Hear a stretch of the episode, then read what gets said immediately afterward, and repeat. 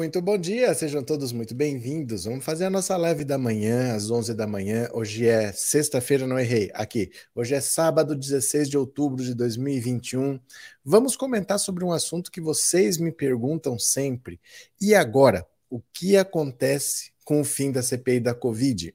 Porque foram quase seis meses de trabalho, foram três meses, prorrogados por mais dois meses e um pouquinho, quase seis meses no total.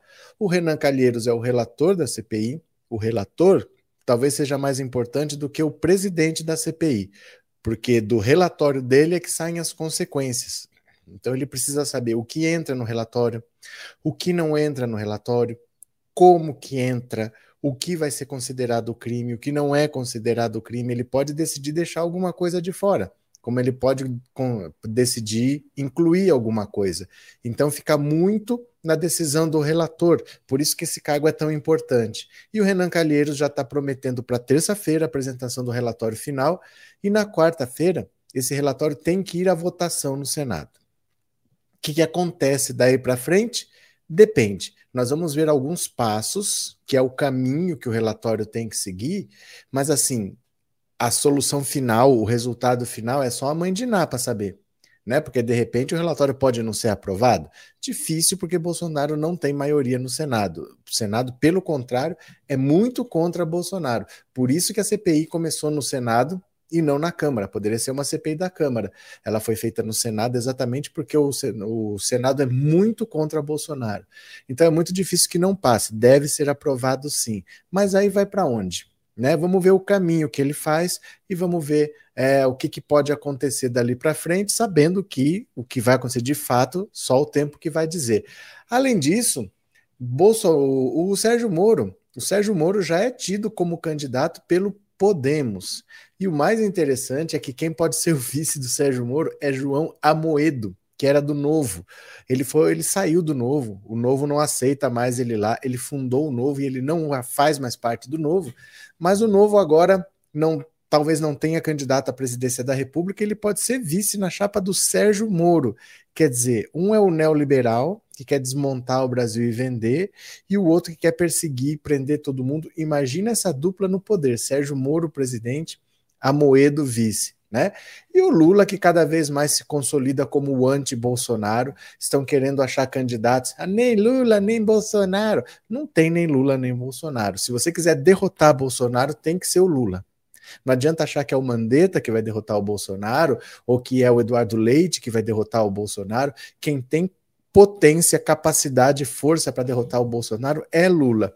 E se Bolsonaro, por algum motivo, for impedido de disputar a eleição, se ele ficar inelegível pelas motociatas, pela campanha eleitoral antecipada, se alguma lei eleitoral deixar Bolsonaro inelegível, simplesmente não tem segundo turno.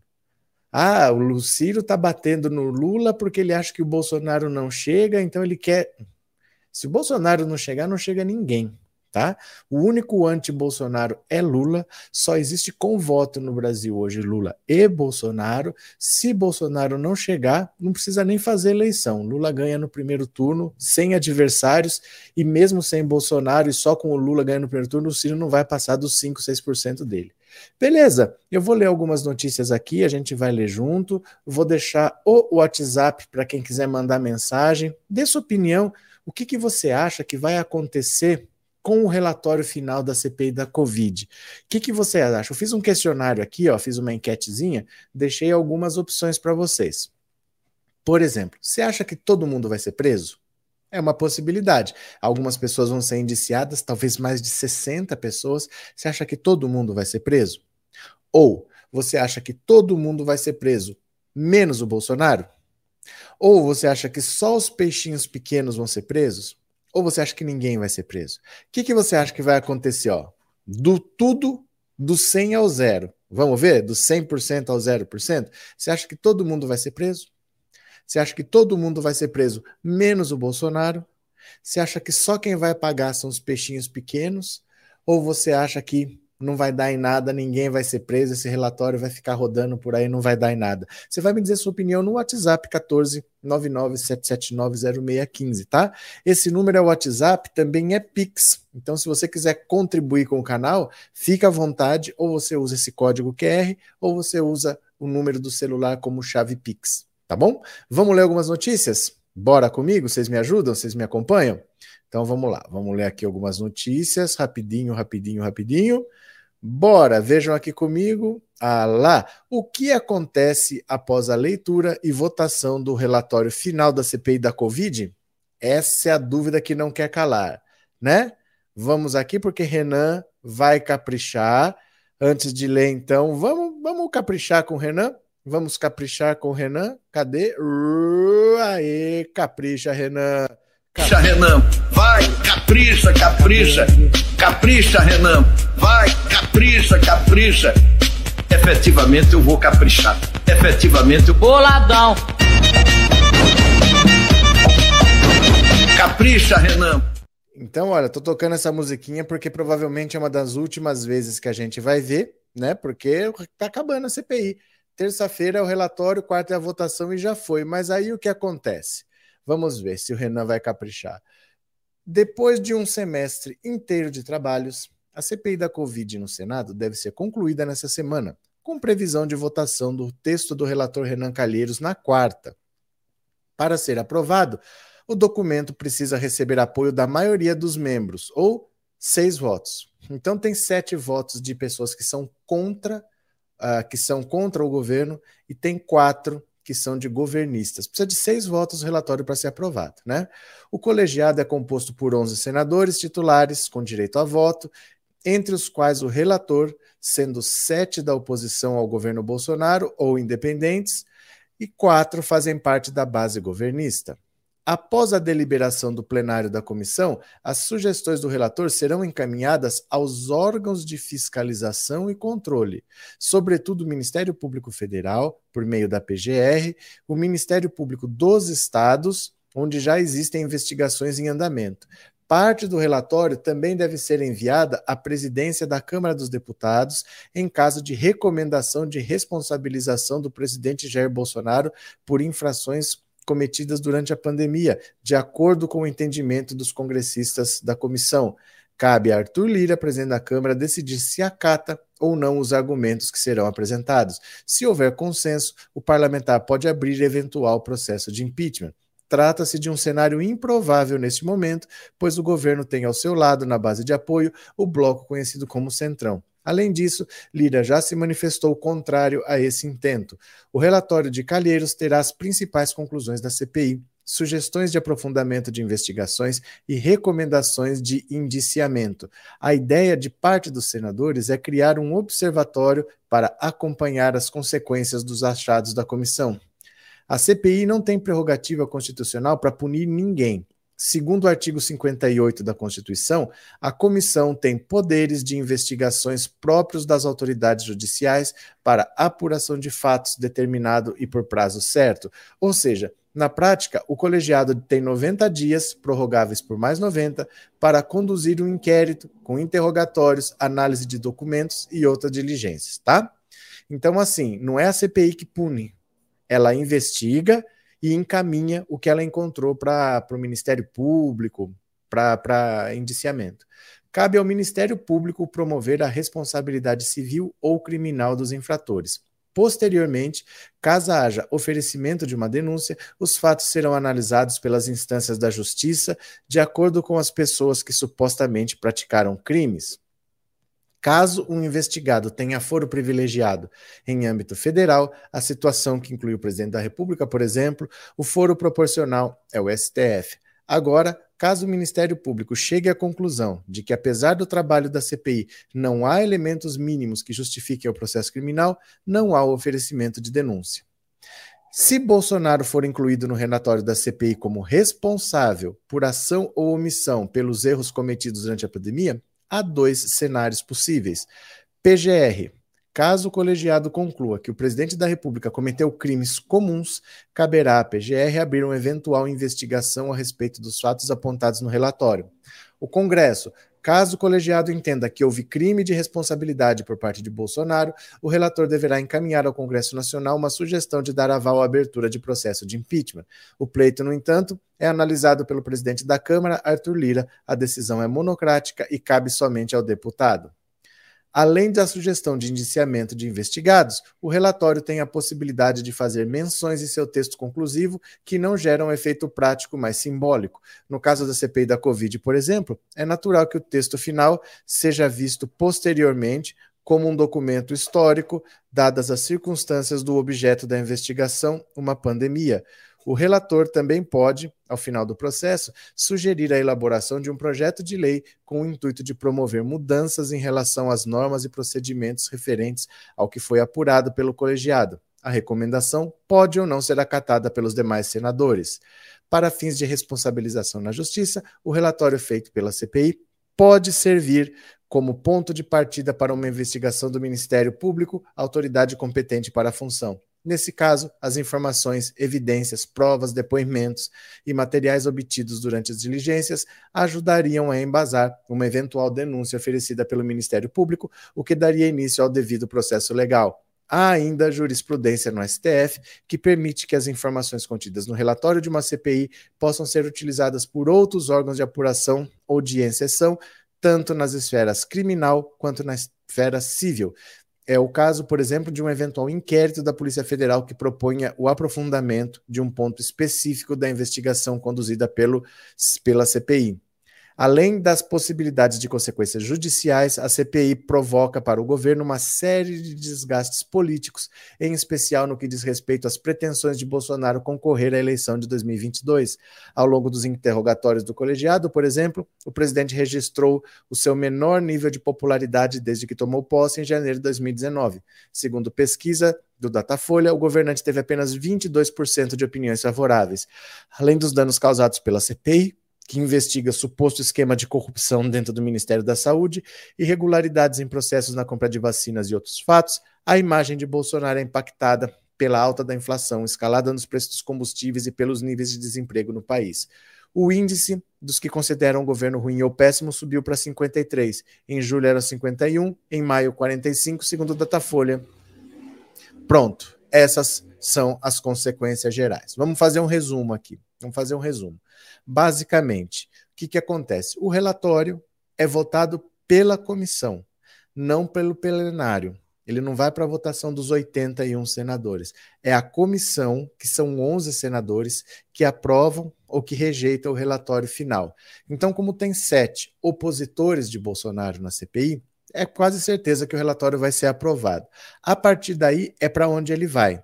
Vai ser dividido em várias partes. Então, o que tem foro privilegiado vai para Augusto Aras. O que não tem vai para o Ministério Público nos estados. Em São Paulo, por exemplo, está tendo uma CPI só sobre a Prevent Senior. Uma CPI, não, perdão. O Ministério Público Estadual está investigando a Prevent Senior já no estado de São Paulo. Aí tudo que a CPI achou vem para cá, no caso da Prevent Senior.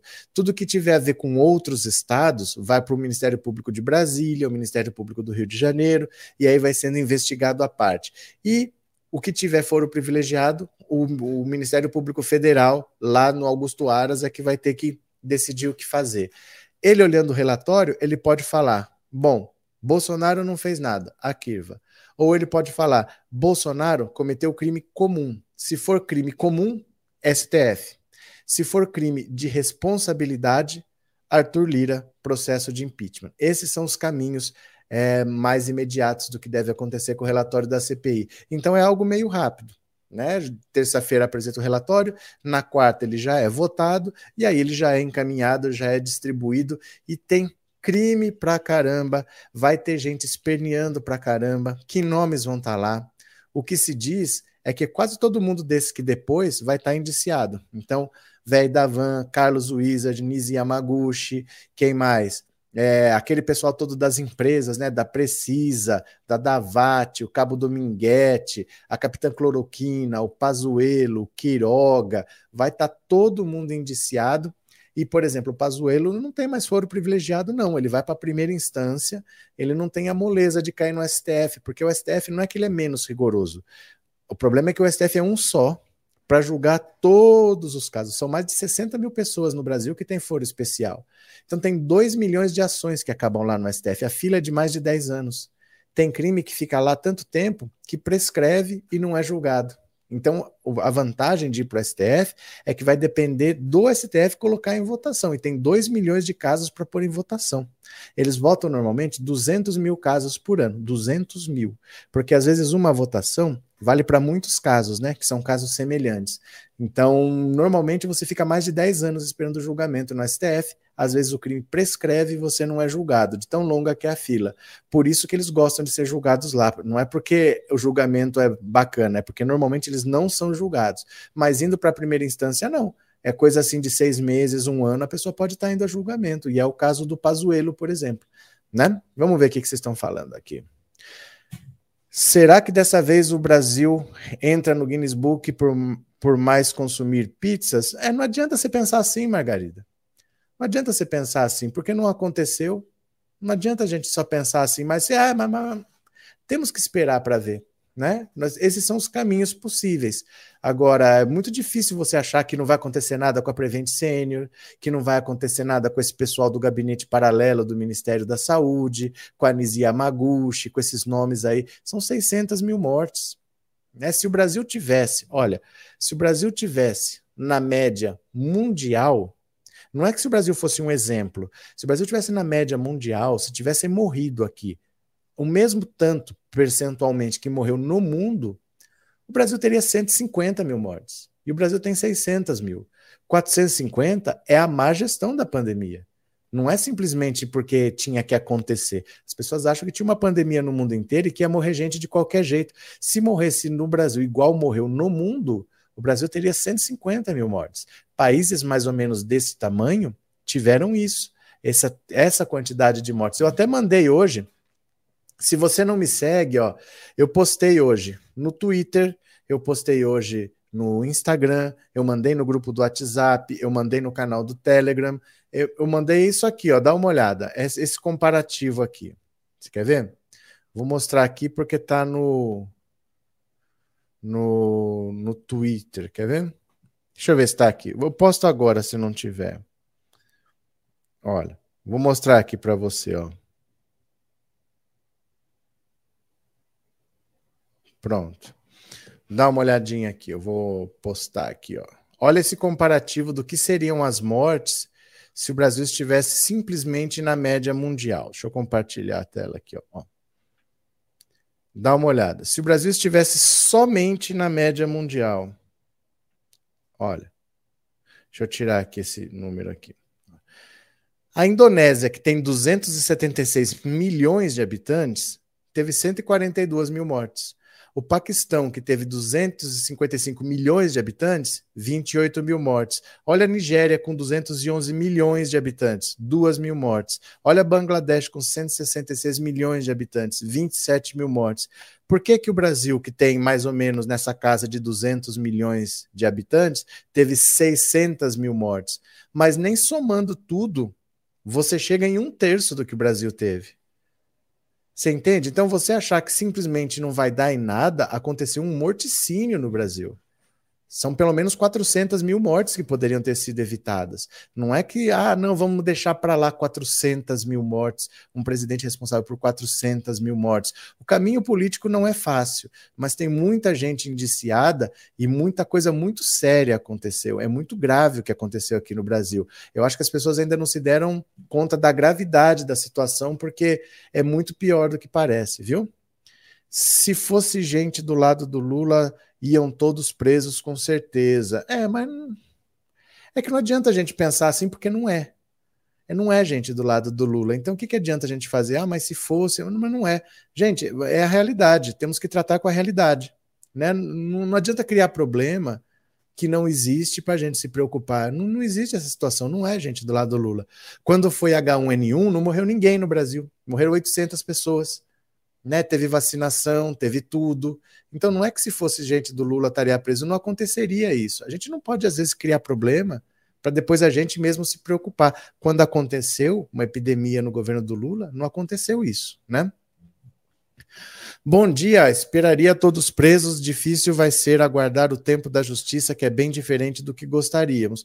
Principalmente isso, Joel, porque foi feito só um inquérito, as pessoas prestaram depoimentos, agora esses dados vão para a justiça comum, e aí vai acontecer no tempo da justiça. Essas pessoas vão ser denunciadas, a denúncia tem que ser aceita por um juiz, aí ele vai marcar um dia para a pessoa prestar depoimento, aí vai ter um dia que vai ter um julgamento, essa pessoa tem que ser condenada, se ela for condenada, ela vai recorrer em liberdade. É assim. Não adianta querer que seja diferente, né? Porque a justiça é como é, ela é como é, né?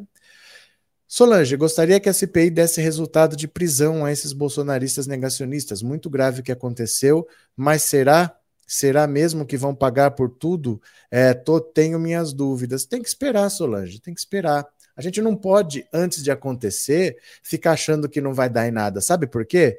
Porque é, isso eles usam a favor deles. Quando eles veem que está todo mundo esperando que não vai dar em nada, eles perdem a cara de pau deles e vai, ah, quer saber?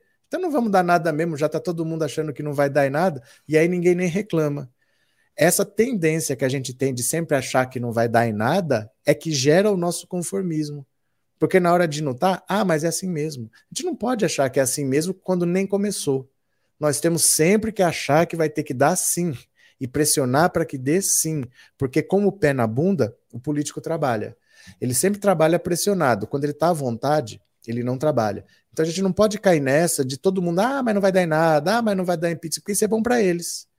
Isso dá conforto para eles, isso dá liberdade para eles não fazerem nada. Arthur Lira não fazer nada e achar que é por isso mesmo. Nós, mesmo que você pense, pare de pensar, mas não fale. Não ajude a propagar essas ideias, porque facilita para eles tomar uma atitude que não é boa para nós. Tá? Depois de Bolsonaro, fica impossível cogitar impeachment de qualquer outro presidente. Fez o que fez e continua lá. Tem nada a ver o que você está falando, Renato. Tem nada a ver. Não é isso. Não é isso. Parece que ele é poderoso. Ele é um vendido que comprou o Centrão. É, a questão é o Centrão, a questão não é Bolsonaro. Bolsonaro viu o que aconteceu com Dilma. A Dilma não comprou o Centrão. A Dilma não negociou com Eduardo Cunha. A Câmara foi lá e puxou o tapete dela. Se ela tivesse sido mais, vamos dizer, é, antiética, era só ela ter feito isso. Olha, vamos comprar uns votos aqui, vamos dar umas emendas e ficava lá. Esse é o jogo sempre, meu cara. Esse é o jogo sempre. O jogo sempre é: se você tem o Congresso, você fica. Se você não tem, você cai. Todo mundo que caiu perdeu o Congresso. E todo mundo que ficou tinha o Congresso. Nunca importou a culpa. Você entendeu? Todas as vezes, todo presidente teve pedido de impeachment. Todo. É normal. Qualquer cidadão pode apresentar um pedido de impeachment. Se você quiser apresentar um pedido de impeachment, qualquer cidadão pode apresentar. Todo presidente teve pedido de impeachment. Caiu quem não tinha o Congresso. Ficou quem tinha o Congresso. Nunca importou a culpa. Nunca. Não é, ah, ele caiu por causa disso. Não, ele caiu porque ele não tinha o Congresso. Se ele tivesse Congresso, ele podia ter feito qualquer coisa que ele não caía. Sempre foi assim. E teve impeachment do Collor, teve impeachment da Dilma. Então não é assim que depois do Bolsonaro ninguém cai. A história do Brasil é sempre quem tem o Congresso fica. E sempre quem perde o Congresso cai. A verdade é essa. Né? Bom dia. Como vão ser distribuídos os relatórios da CPI no Brasil e no mundo pelas instituições e órgãos? Acabei de ler aqui, Adriano. Você chegou agora? Eu acabei de ler. Foi o assunto que eu li agora.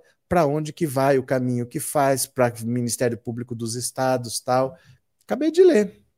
É, dificilmente vai dar prisão em um fato. Os grandes empresários manipulam os interesses econômicos. Infelizmente é assim. Só pobre que pega comida.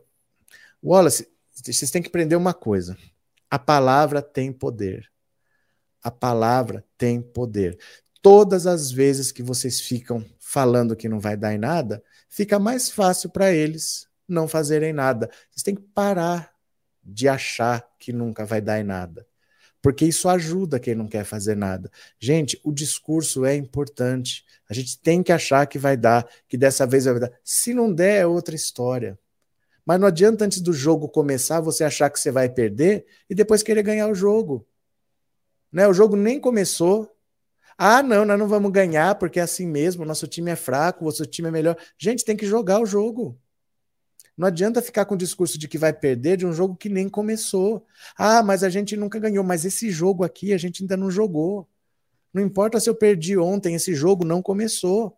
Vai começar, nós vamos jogar, vamos tentar fazer gol, vamos tentar impedir contra-ataque, vamos ganhar esse jogo aqui. Esse discurso derrotista, vocês acham que ajuda em alguma coisa? Ajuda aqueles que não querem fazer nada. A gente não pode começar um jogo achando que vai perder. Nunca saia de casa se você achar que vai perder. Fique em casa dormindo, então. Não faça isso. Acostume-se a não fazer isso. Vai ter jogo, tem que jogar. O que, que vai acontecer? Não sei, eu vou jogar para ganhar. Ah, mas você pode perder, sempre pode perder. O jogo de futebol você ganha, você empata, você perde. É do esporte. Ganhar ou perder é da vida. Mas nós temos que jogar primeiro. Ninguém perde antes de jogar. Então não, não fiquem com o discurso de derrota de um jogo que nem começou. O relatório ainda vai ser entregue. Tenham calma, tá? Tenham calma. Cheguei agora, e isso é importante, temos que acreditar sempre. Pois é, não, gente, o jogo não começou. Quando é, como é que a gente vai ganhar um jogo achando que vai perder? Ah, eu quero mudar o Brasil, mas eu acho que eu vou perder. Mas, mas assim, gente, é, somos nós que vamos mudar. Você tem que mudar você mesmo. Se você não consegue mudar você mesmo, você quer mudar o Brasil. Ah, não, mas eu não vou mudar porque é assim mesmo. Poxa, se você não mudar você mesmo, você não vai mudar o Brasil. E o Brasil só muda pelas nossas ações. Para você mudar o Brasil, você tem que mudar você mesmo. Se você acha que você vai perder, você vai perder, não tenha dúvida. Ninguém ganha um jogo achando que vai perder. Isso é um trabalho diário. Você tem que achar que dá certo. Você tem que achar que dá certo. Vamos lutar, vamos batalhar, vamos lutar. Né? É assim que funciona. Quantas pessoas o Lula matou, o Lula matou com suas corrupções? Lá vem o Jardel, lá vem o Jardel que já sabemos sobre o Jardel, né? Limitado e dificilmente sabe falar o português corretamente. Você fala problema, cleme, embingo. Então, o que, que você faz? Aprende a ter. A, a segunda língua que você aprende é o silêncio. É uma língua maravilhosa. Você fica bem quieto. Hum, e as pessoas vão chegar até você e falar assim: fala, e você não fala. E a alegria vai tomando conta de todo mundo à sua volta. Pronto, tá bom, senhor Jardel? Jardel. Agora que você já sabe, por favor, né? Por favor, por favor. Já está mexendo. Caia fora, já está mexendo. Caia fora, já está mexendo. Pronto, aí, pronto. Arthur, será que o Bozo ainda cresce até a eleição? Por conta da pandemia acabando, a economia voltando a rodar, o PT nunca venceu no primeiro turno. Acredito que ganhe, mas não será fácil. É que não pode comparar uma eleição com a outra principalmente essa, que nós estamos vindo de um cenário completamente caótico. E esse cenário caótico é em grande parte responsabilidade do Bolsonaro. A, a, população tem essa percepção. Então é muito difícil você achar que a popularidade dele melhore só porque eu não morri. A pandemia está passando? Está. Eu morri? Não, mas 600 mil pessoas morreram. Então tudo bem? A vida está voltando ao normal? Para nós que estamos vivos, pode ser ir para 600 mil pessoas que morreram. Você entende? Então não é assim que a vida está voltando a normal, a pandemia está passando. Você está pensando assim porque você está vivo. Mas e as 600 mil pessoas que morreram? Será que para essas pessoas tá, a vida está voltando ao normal? Quem tinha uma pessoa que era o arrimo da família e essa pessoa agora morreu e essa família não tem sustento. Tem, famílias que a única pessoa que tinha sustento ali era uma pessoa de idade que foi pego pela Covid que tinha idade, mas não era aposentado, que trabalhava, né? Porque hoje em dia dificilmente as pessoas conseguem se aposentar. Essa pessoa morreu e a família não tem como se sustentar. Será que para eles a vida está voltando ao normal? Não é tão simples assim. O mundo não está ficando cor-de-rosa simplesmente porque estão diminuindo os casos de mortes. Tem 600 mil corpos nessa lista e a gente sabe que enquanto as pessoas estavam morrendo, o presidente da República estava fazendo motociata sem máscara, com um discurso contra a vacina, que ele ainda mantém. Então não é tão simples assim. Viu? Achar que a popularidade dele vai aumentar, pode parar de cair. Pode se recuperar um pouco, mas não ao ponto dele chegar com força na eleição. Quem é que cogita, tirando o radical, o bolsonarista radical, quem é que cogita dar quatro anos a mais para um presidente que sequer trabalhou? A gente vê aqui todo dia a agenda oficial dele, não tem nada nunca. Ele não faz nada nunca. Como a gente vai dar mais quatro anos, quase uma década, oito anos de governo para alguém que sequer trabalha? Ele não teve agenda oficial na sexta-feira, no sábado, no domingo, na segunda, na terça. Na quarta trabalhou meia hora. É uma semana, é assim. Como é que nós vamos dar oito anos, quase uma década para esse cara? Você entendeu? Então não é tão simples assim. É uma eleição bem atípica, viu? É, o Jardel, eu acho que é um homem do na na live com como gosta de encher o saco. Como é que é, Lucivanda? Acho que grudou umas palavras aí. Bolsonaro chora lágrimas de crocodilo triturando 600 mil copos. Ele nem chora, ele diz que chora. Ninguém viu ele chorando, ele diz que nem a Michelle viu ele chorando. Então não é que ele chora, ele diz que chora. Ele diz, né? É, concordo, valeu, Deia Ângela. Bom dia, Ana Carvalho. Cadê quem mais aqui? É, Sara, bom dia. Estou gostando muito do seu canal. A minha companheira que me apresentou o seu canal, ela é Lula e eu era Ciro. Agora todo mundo é Lula aqui em casa. Sara, você escapou de ser xingada até a morte agora, porque você era, mas você abriu a janela e você viu a luz. Então, bem-vinda. Ainda bem, porque assim o Ciro, ele engana muita gente com a lábia dele, porque ele fala bem. Ele é bem articulado e ele tem conhecimento técnico. Ele entende de economia, ele entende de direito. Então, quando ele fala de lei, ele entende. E quando ele fala de economia, ele também entende. Aí parece que ele tem solução para tudo. Mas ninguém tem solução para tudo. O problema do Ciro é esse: ele tem um programa que é tão fechado porque ele acha que ele tem a solução para tudo. Então ele não precisa de sugestão, ele não precisa de contribuição, ele não precisa de apoio, ele não precisa de aliança. Quem é o político que fala que eu apoio o Ciro Gomes? Pensa bem. Como é que ele vai implantar isso tudo sozinho? Sem apoio do Congresso, sem apoio do Senado, sem apoio do STF. Fala alguém que me diz assim: eu apoio o Ciro Gomes. Ele não tem apoio. Ele se acha tão top que o trabalho dele não tem espaço para colaborações, para contribuições, ninguém nem se aproxima dele. É um trabalho fechado, né? Um trabalho bem fechado. Bom dia, Jarbas. Esses dados da população, me passa o site. Acabei de passar, postei no, no Twitter. Agora, esses números você tem que procurar aqui, ó. É que vocês querem um número prontinho, exatamente igual. O número prontinho está no Twitter. Eu acabei de postar. Mas se você quiser procurar qualquer dado sobre Covid, você vem aqui, ó. Our World in Data. Quer ver? Tá aqui, ó. Você vem nesse site aqui, ó. Our World in Data. Or, ou data. Você fala como você quiser, né? Do seu inglês. Aí você procura os dados que você quiser. Você escolhe os países, por exemplo. Aqui está Brasil e Estados Unidos. Você coloca aqui, por exemplo, olha. É, quer comparar com Argentina? Olha, vamos ver. Argentina. Aí ele vai te dar todos os dados do país que você quiser. Olha, as taxas de mortes, tudo. É que aí as pessoas não sabem analisar. Não é simples analisar um gráfico assim, né? Então ali é um resuminho, mas você não vai achar esse resuminho em lugar nenhum. É uma imagem feita. Você não vai achar um lugar que tem essa imagem. Ó, os dados estão aí, ó, no mundo todo. Aí você tem que pegar os dados que você quiser do país que você quiser, comparar com o país que você quiser, ó, casos de Covid acumulados por milhão de pessoas, olha, casos confirmados de Covid por milhão a cada duas semanas no mundo, todos os dados saem daqui, né?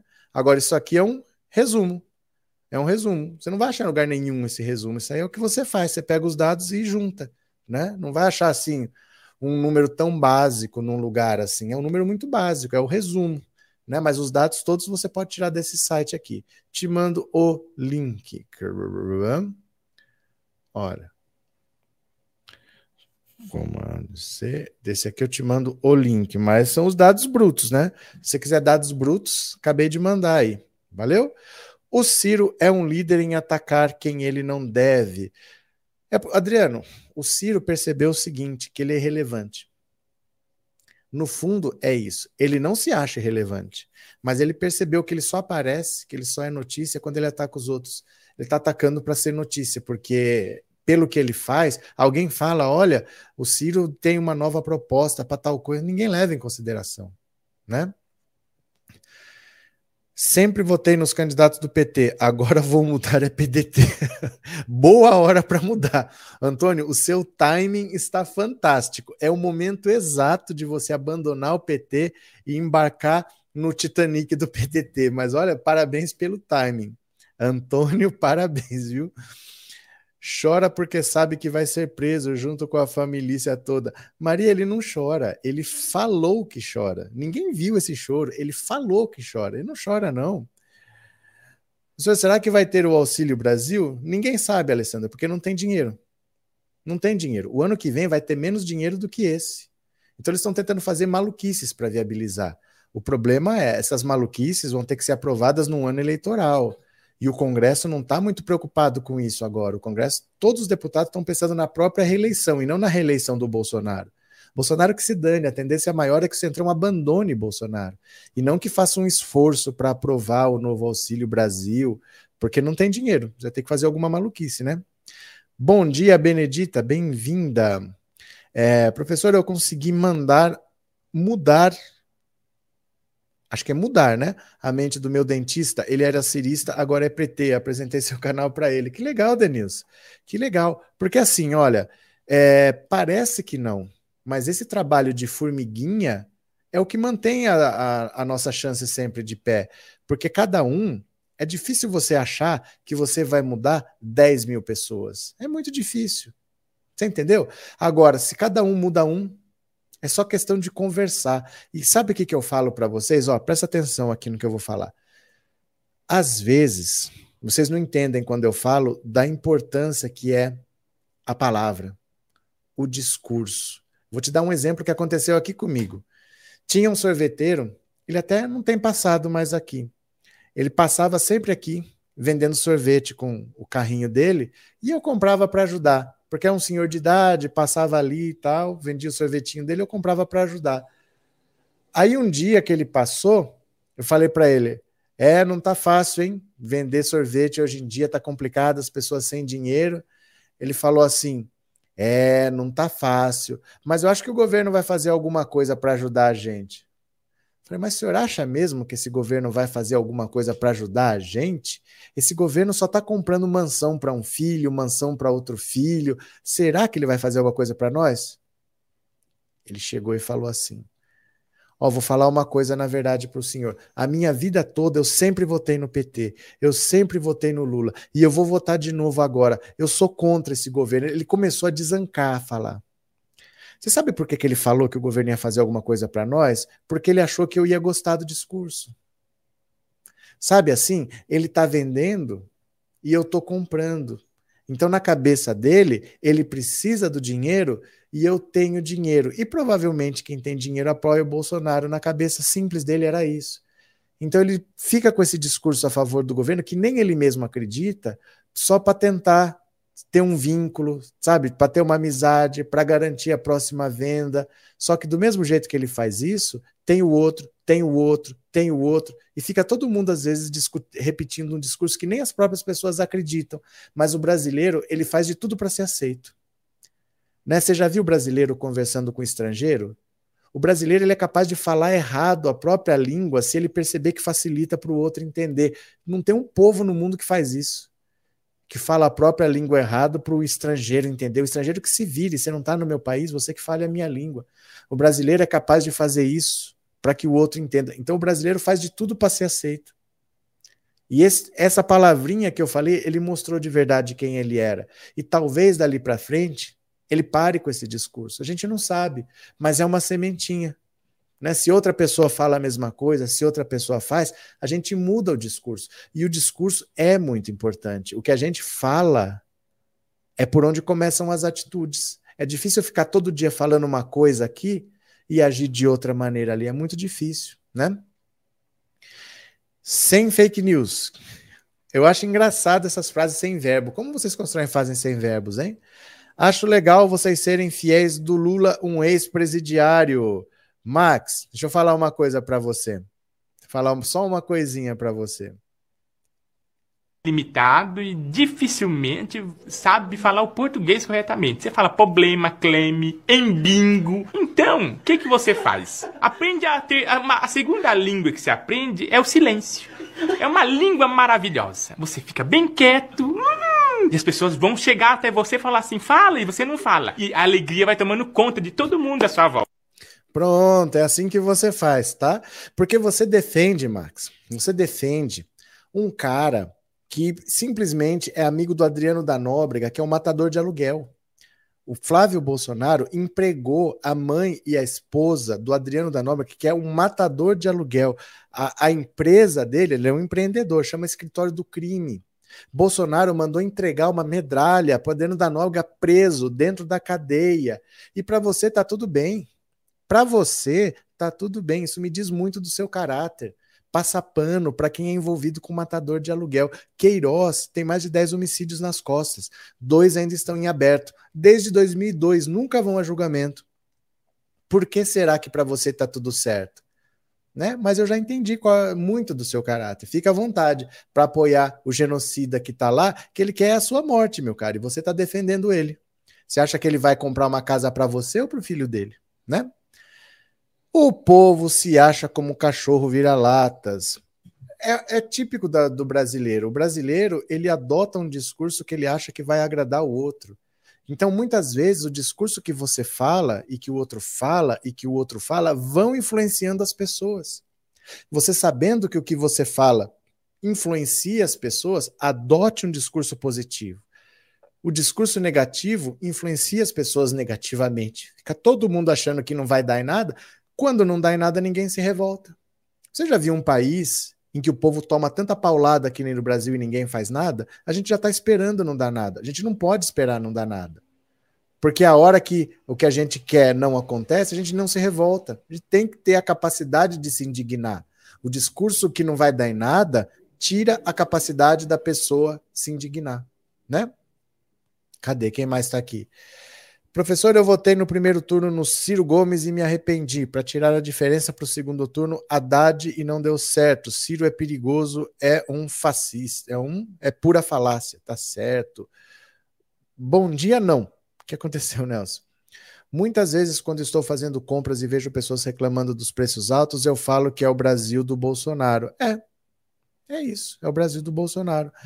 A política é o discurso que se materializa. É, se as pessoas não entenderem isso, não adianta você querer mudar as coisas. Ninguém que acha que nada vai mudar, vai mudar alguma coisa. Se você acha que nada vai mudar, não fica falando que você quer que vai mudar. Porque a hora que você tem a chance de mudar, ah, mas não vai dar nada. Ah, gente, por que, que você sai de casa? Pensa bem. Pensa bem, qual é a motivação que você tem para sair de casa e lutar se você acha que não vai dar em nada? Você tem que querer alguma mudança por mais difícil que ela seja. Olha, se você não conseguir tudo o que você quer, mas se você conseguir 50%, da outra vez, você não consegue tudo o que você quer, mas você consegue 70%. Da outra vez, você não consegue tudo o que você quer, mas você consegue 90%. Você tem que olhar no longo prazo. As pessoas são imediatistas. As pessoas que acham que não vai dar em nada são pessoas, primeiro, egocêntricas. Porque ou é do jeitinho que eu quero ou não aconteceu nada. Nunca não vai acontecer nada. Para começar, você só está vacinado por causa da CPI da Covid. Ninguém sabia que o governo estava ignorando a Pfizer, negociando com Covaxin, mesmo tendo a Fiocruz produzindo o AstraZeneca, estava comprando 400 milhões de doses de um cabo da PM de Minas Gerais, com uma tal de Davate, com uma tal de Precisa, com uma tal de não sei quem, ninguém sabia. Então você não pode achar que não vai dar em nada, porque se você está com duas doses aí no seu braço, é porque a CPI apertou o governo e teve que se mexer, porque ele não ia comprar vacina e ele ia deixar as pessoas morrendo. Já começa daí. Segundo, nada na vida é do jeito que a gente quer. Acostumem-se com a realidade. O mundo não é feito para o seu umbigo. O mundo é como é. E nós temos a capacidade de mudar, mas não vai ficar 100% do jeito que você quer. Isso não quer dizer que não deu em nada ou é do jeito que eu quero, não deu em nada. Nunca é assim. O mundo não é preto ou branco, tá? Tem milhões de tons aqui no meio. E a gente vai cada vez conseguindo mais, cada vez conseguindo mais vitórias. As pessoas achavam que a CPI não ia dar em nada. O desgaste que o Bolsonaro sofreu, o Pazuello desesperado fugindo da CPI, os, o Carlos Wizard, que ficou um depoimento inteiro falando que não ia responder. Essa gente está desesperada com a CPI e a esquerda achando que não vai dar em nada. Né? A gente tem que prestar atenção nos nossos discursos. Esses bolsomínios vivem em outro mundo, não veem nada do que está acontecendo. É porque eles optaram por não ver. Eles optaram por não ver. É como uma seita. Eles optaram que aquilo é a verdade e não existe verdade fora dali. Eles optaram por não ver, não tem muito o que fazer com essa gente. Eles vão continuar assim, viu? Mais cedo ou mais tarde a gente se livra do Bolsonaro. Do bolsonarismo é mais difícil, porque esse pessoal vai continuar por aí. Hermes, bom dia. Sou comerciante do ramo de peças elétricas e quando as pessoas reclamam dos preços altos, eu digo para fazer arminha, sinal do bozo e gritar mito, mito que passa. Ô Hermes, aí você não vai vender, cuidado. cuidado. Mas eu entendo o que, que você está falando. É muito difícil você cobrar hoje é, um país melhor dentro desse governo. Não tem solução dentro desse governo. Bolsonaro não é um mau político, ele é um mau ser humano ele não liga para as pessoas. Eu vou ler uma notícia agora para vocês entenderem o quanto Bolsonaro não liga para as pessoas. Eu quero que vocês vejam essa, essa notícia aqui, ó. Deixa eu só ver aqui onde é que eu pus. Olha, tá aqui. Olha essa notícia. Opa, pera lá, compartilhar aqui de novo. Toda hora tem que ficar compartilhando. Cada hora é um compartilhamento diferente, viu, gente? Tem umas esquisitices aqui, ó. Governo Bolsonaro pede ao STF para que não seja obrigado a combater a fome. Vocês viram isso? A OAB fez uma ação exigindo medidas de combate à fome, o governo não quer, não. Olha, esse é o governo que tem uma galera que defende. Olha, o governo do presidente Jair Bolsonaro está disposto a brigar no STF para não precisar adotar políticas públicas de combate à fome ou retornar o auxílio emergencial de 600 reais. O pedido da ONG Ação e Cidadania, a Ordem dos Advogados do Brasil, protocolou arguição de descumprimento de preceito fundamental no STF no fim de setembro, questionando a omissão do governo no combate à fome. Com isso, a entidade pediu que o tribunal obrigue a atual administração federal a adotar medidas para atenuar o crescimento da miséria no Brasil. Apesar de a situação grave de insegurança alimentar e do quadro generalizado de fome não ser um problema novo no país, fato é que se agravou com a pandemia e com a atual gestão do governo federal, que vem incorrendo em graves omissões e retrocessos em políticas públicas de combate à miséria e garantia do direito à alimentação. Na sexta-feira, a AGU apresentou um parecer pedindo a rejeição da ADPF. A AGU alega que Bolsonaro tem trabalhado contra a fome, mesmo com limitações orçamentário-financeiras existentes. A não concordância com a legislação e regulamentos postos ou com a atuação da administração pública não é demonstrar que a, esta é esta estaria, nossa, que estaria agindo em descumprimento ao ordenamento jurídico vigente. Olha só, Bolsonaro pede ao STF para que não seja obrigado a combater a fome. Então vocês entendem que tipo de governo as pessoas estão defendendo? Um governo que não tem preocupação social. Não há solução dentro desse governo. Ele não está preocupado com a inflação. Ele não está preocupado com a alta do dólar. Ele não está preocupado com o desemprego. Qual é a política de Bolsonaro para gerar emprego nesse país? Ele nem toca nesse assunto. O que, que o Paulo Guedes diz sobre isso? Paulo Guedes só fala da alta do dólar, do mercado financeiro, de privatização, da PEC dos precatórios. Ele não liga se tem pessoas passando fome. Não há solução dentro desse governo. É muito grave. E ainda vem gente defender, que nem o, o Max, não sei das quantas aqui, né? Então a gente não pode perder a capacidade de se indignar. E o primeiro passo para a gente perder a capacidade de, de, de, se indignar é qualquer coisa que aconteça, sair gritando: ah, não vai dar em nada. Ah, não vai dar em nada. Ah, não vai. Gente, você tem que perder esse hábito. A esquerda já é minoria. Se essa minoria não for combativa, acabou. Nós temos que ser combativos, nós temos que cobrar. Não seja a esquerda molenga, esquerda banana. Ah, vai dar em nada. Ah, se é assim mesmo. Ah, já somos minoria. Já temos um governo que não está preocupado se tem gente passando fome, se tem gente morrendo, e ainda nós vamos entregar os pontos. Que opção nós temos? A única opção é lutar, né? Bolsonaro é o melhor presidente do Brasil e do mundo. Mito, com certeza. Governo Bolsonaro pede ao STF para que não seja obrigado a combater a fome. O que mesmo que o senhor disse, senhor Adriano? O que mesmo que o senhor disse, hein? Só para saber? Já está mexendo. Caia fora, já está mexendo. Caia fora, já está. É impressionante que gente doida, né? Será que o Marcos Rogério e sua tropa acreditam que o governo Bolsonaro vai acabar? Porque acho que suas trajetórias políticas acabam junto. O que o senhor acha? Não acaba, porque o mandato no Senado é de oito anos. O Senado não acaba os mandatos agora. Eles vão continuar lá. Qualquer que seja o outro governo, eles vão estar lá. Eles vão ser senadores do próximo governo também, né? Depois Bolsonaro diz que não tem culpa da fome no Brasil. Não, ele está entrando na justiça para não ter que combater a fome. Por aí vocês veem, viu? Uh, ainda bem que tivemos a Covid. Lula, todo mundo morre mesmo. Bolsonaro, os dois são igualzinhos. Daniel, deixa eu te falar uma coisa. Uma coisa é você saber qual é a atitude de uma pessoa. Outra coisa é você pegar um ser humano, como qualquer um de nós, que comete um erro. Ou você não fala uma frase, você fala, puta, não era bem isso. E aí, se você se. Como é que fala? Você como é que você diz a palavra quando você retifica uma frase? Você. Esqueci o verbo. Mas assim, você fala assim: eu cometi um ato falho, não era isso que eu queria dizer. É canalice de quem compara as duas coisas. Nós sabemos de que lado você está quando você compara essas duas coisas. Isso é uma canalice sua. Estou dizendo com todas as letras. Tá? Falei mesmo. Isso é uma canalice comparar as duas coisas. Você sabe o que, que são atos e o que, que é um ato falho, que depois você. Como é que fala, gente? É... Isso, você se retrata, é esse o verbo que eu estava procurando. É uma besteira, você é um ser humano, você escolheu uma palavra errada, você sabe o que, é um ato falho e você sabe quando você tem a intenção de fazer isso. Alguém que há 30 anos fala que o erro da ditadura é ter torturado e não ter matado, que o Brasil só ia dar certo quando tivesse uma guerra civil é completamente diferente e só alguém muito canalha para igualar essas duas coisas.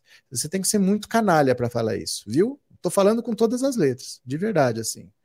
Cadê? Quem mais está por aqui? Sou de Belfort Roxo e luto sempre, mesmo com alguns bolsomínios. Eu creio num país melhor, como no tempo do PT. Adriano, que opção nós temos? Nós temos que lutar, né, meu caro? Não tem opção de entregar os pontos. Eu acho que quem está entregando os pontos deve estar tá com uma vida muito confortável. Porque se você não tem opção, você jamais vai entregar os pontos. Você acha que se você está numa situação assim, cara, não tem o que fazer, você vai sair para lutar. Você vai ficar se entregando, é, esperando a morte chegar. Não vai, você vai lutar. A gente não pode ficar nesse conformismo, não, né? É, já conseguimos vacina. CPI vai dar muito trabalho para os indiciados, terá mais que é, terá mais que pagar advogados caros em várias instâncias. Mas eles vão ser presos, Leia. Eles vão ser presos. São mais de 60 pessoas que vão ser indiciadas. A grande maioria vai ser preso. Nós temos que ver primeiro qual é o relatório, quais são os crimes, quais são as provas, porque a gente não sabe o que, achou no Ministério da Saúde. A gente não sabe que documento está assinado por quem. Então vamos ver o que, que o Pazuello fez, o que, que o Pazuello assinou, o que, que vai aparecer agora, porque a CPI faz busca e apreensão, quebra sigilo telefônico. Nós vimos os depoimentos. Os depoimentos são 5% da CPI. A gente não viu os documentos que foram coletados. Então, a partir daí, muita gente vai rodar, muita gente vai para a cadeia, mas nós temos que ver o relatório porque nós não sabemos o que está lá. 95% nós não sabemos, vamos saber semana que vem, né? É, Bolsonaro é o que tem de pior na política brasileira. Professor, na enquete eu votei que ninguém vai ser preso. O que o senhor acha? Que você está errado. Que você está errado. Agora, o, o tempo é que vai dizer. Né? Não tem como você achar que ninguém vai ser preso. É que provavelmente, Edivaldo, você está achando que é assim: que o relatório é entregue na terça, é votado na quarta, na quinta ninguém foi preso. Não é assim que funciona. As coisas vão para a justiça. Eu tenho certeza que a grande maioria vai ter problema sério com a justiça. Porque os crimes estão lá muito bem provados. Muito bem provados. De verdade, eu acho que você está errado. Mas o tempo é que vai dizer. Não adianta você voltar aqui na quinta, vai estar tá vendo? Saiu o relatório não aconteceu nada. Não é na quinta. Esse relatório vai para o Ministério Público nos estados, tem o caso da Prevent Senior, tem o outro da corrupção da Covaxin, da... essas coisas vão andar, entendeu? Mas que vai ter gente presa, vai. Cadê quem mais aqui? No Tribunal Penal de Haia, a pena máxima é de 30 anos, mas é que lá, para andar, demora. Lá para andar demora, porque eles só vão agir, primeiro, se o país não for capaz de agir, Então eles não vêm aqui tirar o Bolsonaro da presidência. Primeiro nós vamos ter que punir. Caso a gente não consiga punir adequadamente, porque tem país, gente, você está falando para o mundo todo, é um tribunal internacional. Tem país em que o presidente manda na justiça, manda na polícia, manda em todo mundo, ele nunca vai pagar por nada. Então, se o país não for capaz de punir, aí você denuncia. Aí o tribunal vai ver se aquele caso tem a ver com ele. Porque não é todo caso que ele vai julgar. Tem os crimes que ele julga, que são da competência dele. Aí ele vai ver qual é a gravidade, porque é um tribunal para o mundo todo, ele não vai atrás de todos os casos, ele vai atrás dos casos relevantes. Aí começa o processo, depois deles aceitarem, porque tem a ver com eles, porque é relevante e tal, aí eles vão atrás. Então, ó, é coisa para daqui 8, 10 anos, não é coisa para daqui dois meses, não, viu? Professor, acho que não é vida confortável, é mentir para si mesmo, pois muitos da minha família são pobres de direita e dizem se orgulhar desse Acho que cortou, né, Isabel? Eu entendo o que você está falando. Eu entendo o que você está falando, mas quando a pessoa não tem opção, ela encara. Ela encara. Se você tiver três filhos que estão passando fome, você não tem onde morar, você não fica em casa assim, ah, mas é assim mesmo, né? O que, que a gente vai fazer? Você vai fazer qualquer coisa, mas você vai atrás de comida para seu filho. Você não fica, ah, a nossa vida é assim mesmo, a gente é pobre, né? não tem o que fazer. Você vai atrás, você vai arrumar, você vai virar o mundo, você vai arrumar o que trazer para seus filhos. Mas você não fica em casa reclamando que não vai dar em nada. A gente tem que aprender que a esquerda é minoria e essa minoria tem que ser combativa a qualquer preço. Nós não podemos ser entreguistas. Ah, não, isso aí não vai dar em nada. A palavra tem poder. Use a palavra de maneira positiva, mude a sua mentalidade. Você tem que mudar você mesmo para você mudar o mundo. Se você acha que você nem jogou o jogo, mas você já perdeu, o jogo já está perdido mesmo. Mas é porque você não quer lutar, né? Professor, você pode aparecer na TV e ter mais visibilidade. Você é um ótimo comunicador. Mas é só querer, JJ? É só querer? Você acha que é só querer? É só aparecer na TV e ter mais visibilidade? Meu cara, a TV não é para quem quer. A TV é para quem a TV quer. Por exemplo, você acha que eu tenho espaço na Rede Globo? Nem o Lula tem espaço na Rede Globo. Pensa bem. Será que eu tenho espaço no SBT? Nem o Lula tem espaço no SBT. Você acha que eu tenho espaço na Record? Nem o Lula tem espaço na Record. É isso, meu caro. Hoje em dia, a televisão está perdendo a relevância por causa disso.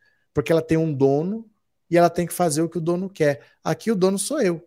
Aliás, para ter um canal, qualquer pessoa pode ter, basta ter um celular, você grava um vídeo e posta. Qualquer pessoa pode ter um canal. Então eu posso falar o que eu quiser aqui. Se eu for contratado por uma empresa, eu vou ter que falar o que o dono quer. Então, eu prefiro ficar aqui. Tô de boa, né? Tô de boa aqui, tô feliz e satisfeito com vocês. Obrigado pelo super chat, viu? Célia, bom dia a todos. Já likei. Bom dia, obrigado pela oportunidade de passar as informações corretas de tudo que está acontecendo para nós que ficamos acompanhando esse canal. Nenego, eu que agradeço. Muito obrigado, viu? Valeu mesmo. Eu faço qualquer coisa para comprar comida para as minhas filhas. Óbvio. Óbvio. Quando você não tem opção, você faz o que tiver que fazer, você vai fazer. Esse discurso de que não vai dar em nada é de quem tem opção. Nós não podemos pensar assim, porque nós vamos perder. Nós não podemos entrar no jogo derrotados, porque aí eles vão fazer o que quiserem na nossa cabeça. Ah, mas é sempre assim mesmo. Não é sempre assim mesmo. Daqui para frente não vai ser mais. Nós vamos lutar nós vamos mudar isso aí de qualquer jeito, né? É, professor, parece que todo bolsomínio tem sadismo. O Brasil é um país sádico, na essência. É um país que se fez com escravidão, com tortura, com mutilação, com assassinato, ganhando dinheiro em cima do trabalho dos outros. Essa é a nossa herança. Nós temos que quebrar esse elo, nós temos que quebrar essa sequência para frente. Mas não é de uma hora para outra, não. Tem uma parte da população que gosta mesmo de ver o sofrimento do outro. Ele se sente melhor. Olha, se você ganhar 10 mil reais e você receber um aumento de 10 para 15, mas todo mundo ganhou aumento de 10 para 15, beleza. Se você ganhar 10 para 12, mas só você, os outros continuam ganhando 10, muita gente fica muito mais feliz com isso. Você entendeu? Muita gente prefere de 10 passar para 12 só que todo mundo continuou ganhando 10 e eu melhorei, do que de 10 passar para 15, só que todo mundo passou para 15. O brasileiro não aguenta a justiça. A revolta contra o governo do PT é a revolta contra a justiça social, é a revolta contra o pobre que colocou o filho na escola, é a, esco é a revolta contra o pobre que estava viajando de avião, que estava comprando um carrinho e que não estava fazendo qualquer tipo de trabalho por qualquer preço, que estava podendo escolher, falar: não, eu não vou trabalhar por 20 reais uma diária. Eu não vou para a roça por 20 reais uma diária para trabalhar talvez 25 dias no mês e ganhar 500 reais. Eu vou por um salário mínimo, por um salário mínimo me contrata que eu vou. Não, o cara quer pagar diária. Quando ele precisar, ele chama, quando ele não precisar, ele não chama. Por isso a revolta contra o Bolsa Família, por isso a revolta contra a ascensão da classe C, da classe D, da classe E, porque o brasileiro, ele gosta de caridade, não de justiça. Ele gosta de ter um pobre ali, no final do ano ele leva uma cesta básica, tira foto, e posta no Facebook, posta no Instagram como ele faz caridade, mas ele detesta a justiça social. Esse é o perfil do brasileiro médio. Ele não gosta de justiça social, né? Ele tem um tanto de sadismo, sim. É... Tem, tem brasileiro que perde 20 para não deixar o pobre ganhar 10. Tem. Tem. Por exemplo, se o iPhone baixasse de 10 mil reais, gente, o novo iPhone está chegando a 15 mil reais. Se baixar para 12 mil reais, o rico não compra mais. Se baixar para 2 mil reais, o rico não compra mais. 2 mil reais não é barato. Não é um celular barato. Não é um celular que todo mundo vai ter. Mas deixou de ser exclusivo. Ele não compra mais, né? Nossa, tinha um aplicativo, gente. Tinha um aplicativo, faz tempo isso.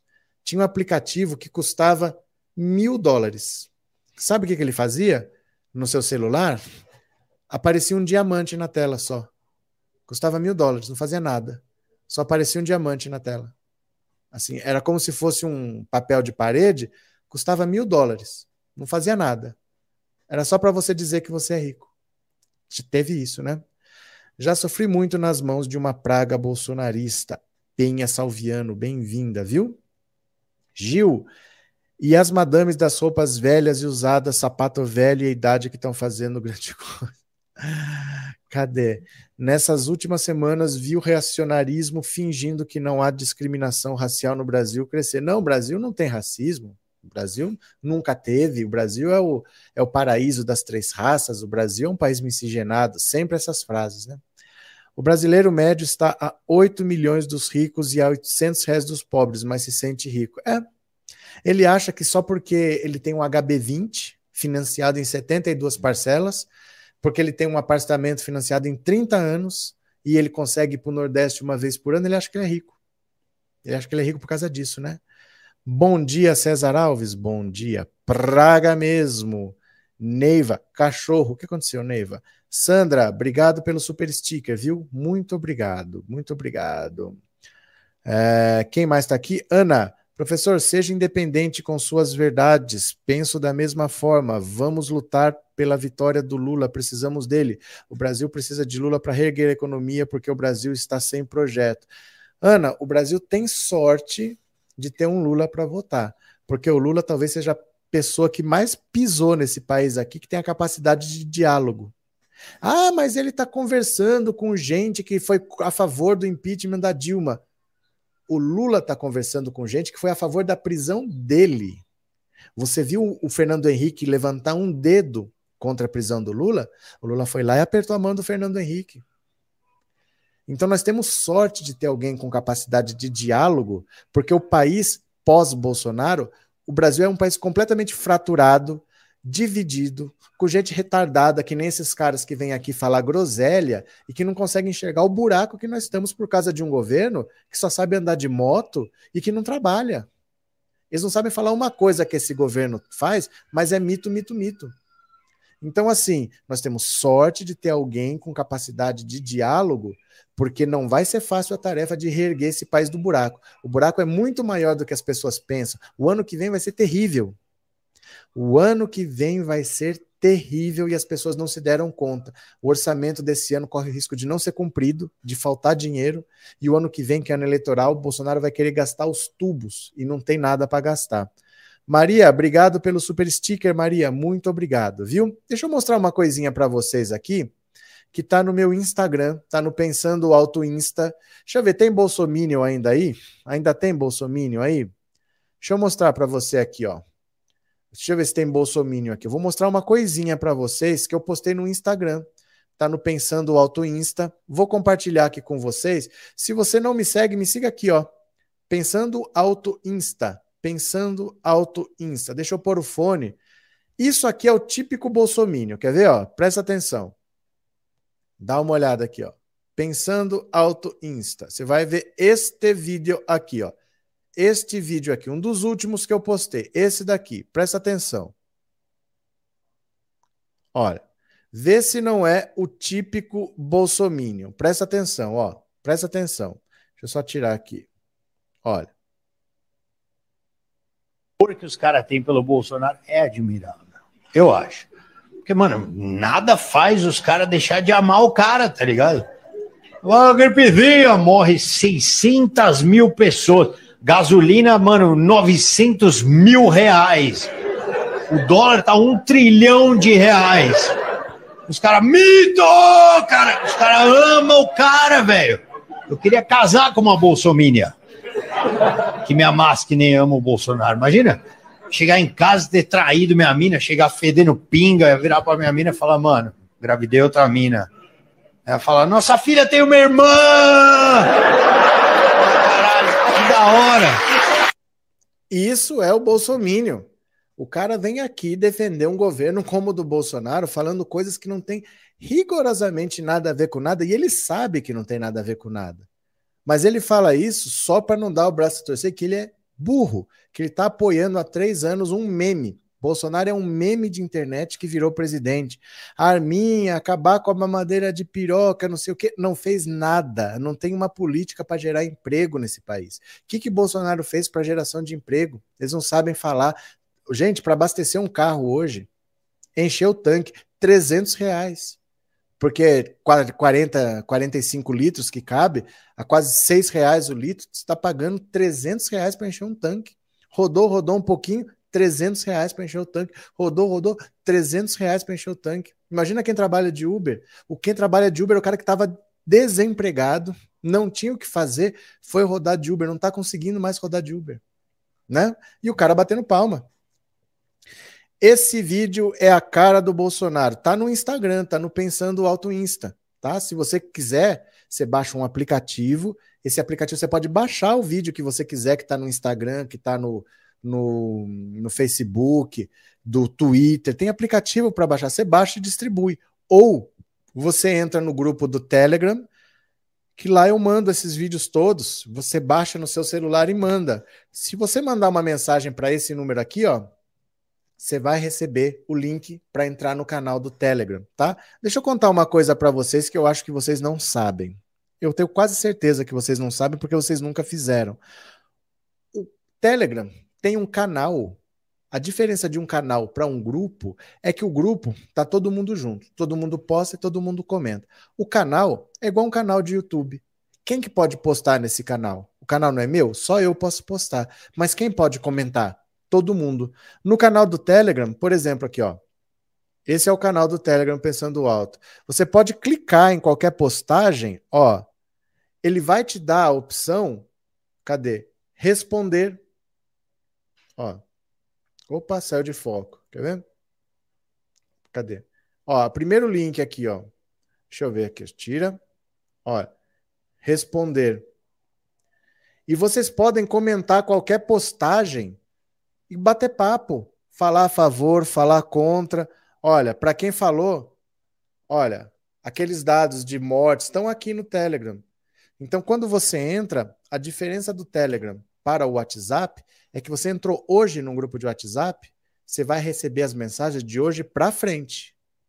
O que mandaram ontem, você não recebe, porque você não estava no grupo. No Telegram, não. Quando você entra, todas as postagens estão lá. Então, você quer a musiquinha do comunismo? Tá lá. Você quer esse vídeo do Igor Guimarães falando você é bem limitado? Tá lá. Você quer essa postagem aí das mortes? Estão lá. Você pode entrar, é só mandar uma mensagem para esse número aqui. Você vai receber uma resposta automática com o link para o canal do Telegram. Valeu? É, Arlete, não consegui responder no Telegram, mas só clica, aperta a mensagem que ele vai te dar as opções de responder, encaminhar. Clica no responder, tá? Boa tarde, Claudinei, bem-vindo. Uh, rap. Vim para São Paulo em 1978, eu era babá, ganhava meio salário mínimo e comia o pão com a patroa do cão. Por isso agradeço a Lula. Uma filha é biomédica, a outra é pedagoga. É, Danizete, eu vou falar uma coisa para você. As pessoas não têm noção, eu acho, da revolução que é a educação na vida de uma pessoa. Porque se você tem uma família, se você vem de uma família que todo mundo estudou, isso é natural para você. Você sai de casa e para a escola, ficar alguns anos estudando, depois fazer uma faculdade, ter um emprego. Se você tem a sorte de ter uma família assim, isso é normal para você. Mas as pessoas não têm ideia do que é vir de uma família que nunca ninguém fez faculdade, sempre fizeram trabalho braçal, sempre carregaram um peso por outro ficar rico e você dá uma profissão para um filho. Nenhum pai quer ter uma vida boa, pura e simplesmente. Nenhum pai quer ter dinheiro, quer ser rico. Todo pai quer dar uma vida boa para os seus filhos. E o principal legado que um pai e uma mãe pode deixar para os filhos é a educação. Dinheiro você pode gastar, você pode perder, você pode ser roubado, você pode fazer um mau negócio, mas a educação ninguém tira de você. E isso transforma uma vida, porque dali para frente a sua família é outra. O tipo de trabalho, o tipo de coisa que vai acontecer na vida da sua família, dali para frente é outra. O Lula foi o primeiro presidente da história desse país e até agora o único que não era nem militar e nem fez faculdade. É o único que não pagou. É como se fosse um pedágio, sabe? Para você ser alguém no Brasil, ou você era militar ou você fazia faculdade. Foi o primeiro. Então ele sabe do que ele fez. Isso é uma revolução na vida das pessoas. Quem é contra isso tem uma vida muito boa para achar que não precisa, né? Melhor coisa é limpar a casa ouvindo o professor Roberto Cardoso. Natália, se você quiser literalmente ouvir, também tem o. Cadê? Aqui, ó. Também tem o Olha lá, deixa eu tirar aqui, pera lá. Pera lá. Você tem o Spotify. Assim que a live acaba, eu extraio o áudio da live e aí eu coloco no Spotify que é só o som. Tem duas vantagens. Primeiro, consome menos dados, porque não é o vídeo, é só o áudio. E segundo, no YouTube, você tem que ficar com a tela acesa, porque se travar, apaga, para de tocar. No Spotify, não, ele fica tocando em segundo plano. Então você pode deixar na sua bolsa e ficar ouvindo. Né? Você pode conectar no som do carro e você pode dirigir ouvindo como se fosse rádio. Tem o Spotify também. Você pode entrar lá pensando alto, Roberto Cardoso, você me acha e você vai acompanhando os áudios do, do canal. É outra opção, tá? Eu faço de tudo para facilitar para vocês, tá? Para que seja mais prático vocês acompanharem o canal. Tem no Spotify também. Valeu? Professor, eu gostaria de saber se o presidente Bolsonaro tem faculdade. Ele é militar. Ele é militar. Ele fez formação militar. Ele fez Academia Militar das Agulhas Negras. Ele fez, ele tem formação militar, né? É diferente um pouco. Por isso o Lula é tão detestado. Fez uma política de inclusão com continuidade com Dilma Rousseff. Meu xará, deixa eu contar uma coisa para você faculdade no Brasil, a pior que fosse, a pior que fosse. Ou você tinha filhinho de papai, ou você tinha à noite aquele cara que já estava trabalhando, que estava se matando para fazer sobrar dinheiro, e aí ele do trabalho ele ia para a faculdade, tentava pagar sabe? Mas assim, o cara já se fez, já estava trabalhando sem ter a faculdade, e aí ele estava vendo que ele precisava fazer uma faculdade para progredir na vida, mas o cara ia fazer faculdade com 30 anos. Porque fazer faculdade, a hora que acabava o ensino médio, com 17 anos, acabou o ensino médio entrar, era só para quem era rico. E isso mudou, isso mudou completamente. As pessoas não aceitam, né? Porque aí o meu emprego estava garantido ia ter pouca concorrência. Os caras que iam se formar eram todos da minha turma. Então, meu primeiro trabalho ia ser no escritório do, do amigo do meu pai, o meu estágio ia ser na empresa do amigo do fulano, de não sei do que. Era aquele grupinho em que todo mundo se unia, eles só se casam entre eles, eles só dão oportunidade de trabalho para um para o outro e eles mantêm sempre os mesmos privilégios. Essa é a história do Brasil. Então, quando você começa a colocar a pessoa de fora, eles não aceitam, porque eles sabem que eles vão ter que competir. Não basta ter a certidão de nascimento. Né? Não é só porque eu nasci nessa família, você vai ter que ser competente. Porque agora tem um cara ali, ó, com sangue no olho, com a faca entre os dentes, querendo vencer na vida. Acabou a moleza para essa gente. Eles não aceitam. Eles têm a capacidade de falar: perdi, meu filho perdeu a vaga dele para essa cota. Gente, você só perde o que é seu. Desde quando aquela vaga era dele? É só na cabeça deles que a faculdade foi feita para eles. Por isso que eles são capazes de falar: meu filho perdeu a vaga dele por causa dessa cota. A vaga nunca foi dele. Nunca foi. Você só perde o que você tem. Mas na cabeça dessa gente, a faculdade é só para eles mesmo. Isso mostra como eles veem o ser humano como nada, como nada, né? O Bozo deve ser formado em ciências militares, bacharelado. Talvez às vezes ele deu Tomé. Não sei. Ele fez a MAN, Academia Militar das Agulhas Negras, né? Esquerda forte democrata no poder, já, disse o Ivanildo. Minha irmã trabalhou em três em três trabalhos por anos para poder formar minha sobrinha advogada. Então, e é sempre assim, é com sacrifício, e esse pessoal não aceita, porque esse pessoal que se esforça tem muito mais vontade de vencer. Porque recebe tudo de mão beijada, ah, eu fiz faculdade, todo mundo faz. Minha irmã é formada não sei o quê, minha prima é formada não sei o quê, meu pai é formado não sei o quê. Para eles é só mais uma etapa. Ele era obrigado a ir no colégio, ele é obrigado a ir na faculdade. Eles não têm a mesma vontade de vencer. Não é a única chance da vida deles. Então eles comem poeira mesmo. Porque a hora que tem outro cara com diploma, com sangue no olho para vencer, eles ficam para trás. E eles não aceitam, eles querem privilégio. Ó, vou falar uma coisa para vocês. Presta atenção nisso aqui. Vocês vão concordar comigo. A França, a França é um país onde não existe escola particular. Tem escola particular, mas você não paga. Porque assim, às vezes, a educação na França é pública, é igual para todo mundo. Se você ganha um salário mínimo, 1.200 euros por aí, um salário, se você ganhar um milhão de euros por mês, o filho de um, filho do outro sentam lado a lado na mesma escola. Não tem opção, só existe escola pública. A escola particular que tem é assim: olha, naquele bairro, para o governo, não vale tanto a pena abrir uma escola lá, mas tem que ter escola. Então, um particular abre a escola, o governo contrata essa escola e o governo paga. Então, ele não vai cobrar mensalidade de ninguém. A escola tem um dono mas ela faz um contrato com o governo e o aluno não paga. É só porque para o Estado não vale a pena abrir uma escola para aqueles lá. Quem achar que vale a pena abre, eu pago.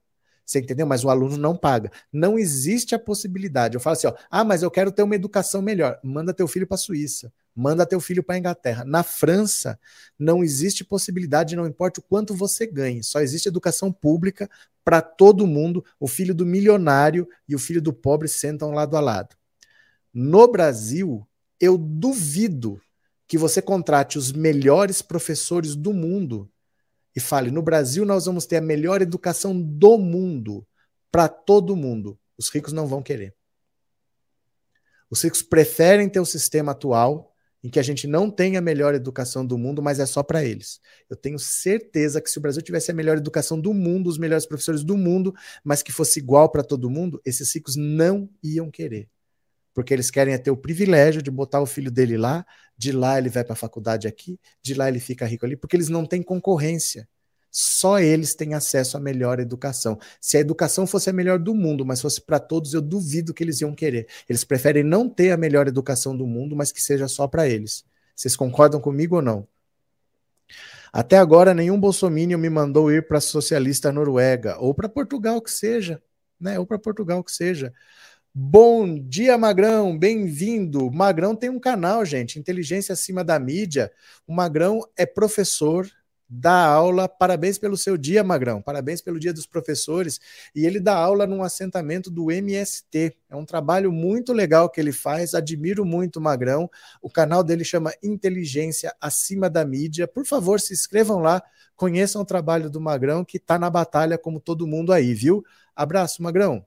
É, professora Elite pobre e mamata outro golpe. Às vezes, na hora de digitar, o teclado dá alguma bugada e a gente não consegue entender, mas eu tento tudo, viu? Verdade, aqui tem muita gente não querem que o seu colega tenha diploma, mas é lógico, o diploma é um passaporte no Brasil. O diploma no Brasil é um passaporte. Se eu tiver diploma, minha vida está praticamente feita. Não é porque eu tenho um emprego garantido, mas é porque quem tem diploma no Brasil tem amigos num outro nível. Então, por exemplo, normalmente as pessoas que fazem faculdade no Brasil, eles não passam dificuldade. Não é gente assim, por exemplo, quando que essa gente ficou correndo atrás de dinheiro para pagar a conta de luz? Pode até ter ficado, pode até ter acontecido uma vez, pô, não tenho dinheiro para conta de luz, mas alguém empresta. Sabe? É, vamos dizer assim, poxa, esse mês aqui, ó, faltou dinheiro para o seguro do carro. Alguém consegue para você. Tem uma rede de proteção. Esse pessoal que faz faculdade, eles não estão arriscando tudo ou nada na vida dele. Eles têm onde se segurar. Aí ele se forma, ele tem um amigo que dá um primeiro emprego. Sabe? É outra coisa, é outra conversa. Então eles se fecham porque o passaporte é um diploma. Às vezes, olha a dificuldade. O pobre, mesmo quando ele tem um diploma, ele não tem essa rede de proteção. Muitas vezes o pobre ele pega o diploma dele, cadê o meu amigo que vai me dar o pequeno emprego? O rico tem. O cara é, se formou em direito, o pai dele tem um amigo que é advogado e o cara faz estágio no escritório de advocacia dele. E o pobre com diploma de advogado não tem. Ou o cara que é médico, acabei de me formar em medicina, vai ter alguém que vai chamar o cara para fazer aqui, ó, tem uma clínica aqui, tem eu não sei o que ali, vai ter alguém. A vida deles é muito fácil. Por isso que eles não querem, porque é um passaporte.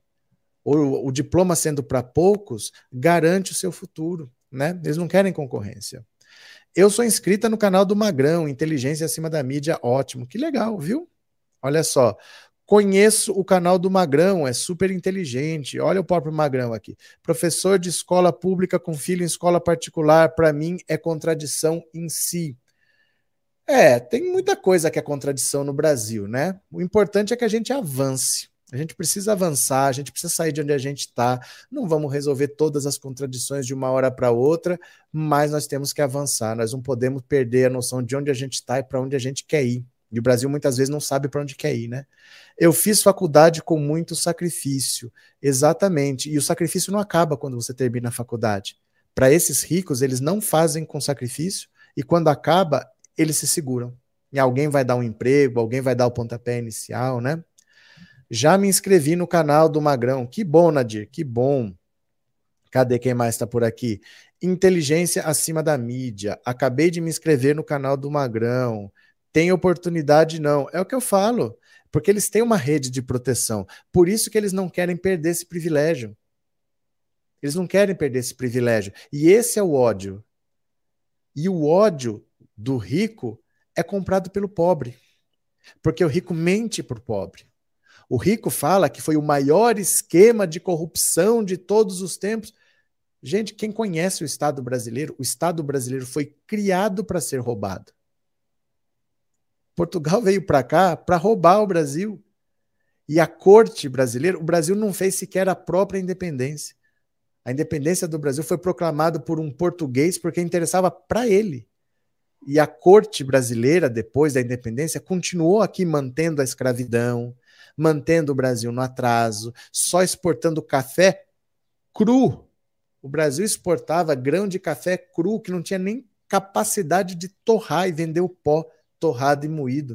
O Brasil exportava grão de café cru. Isso se manteve até praticamente o século XX.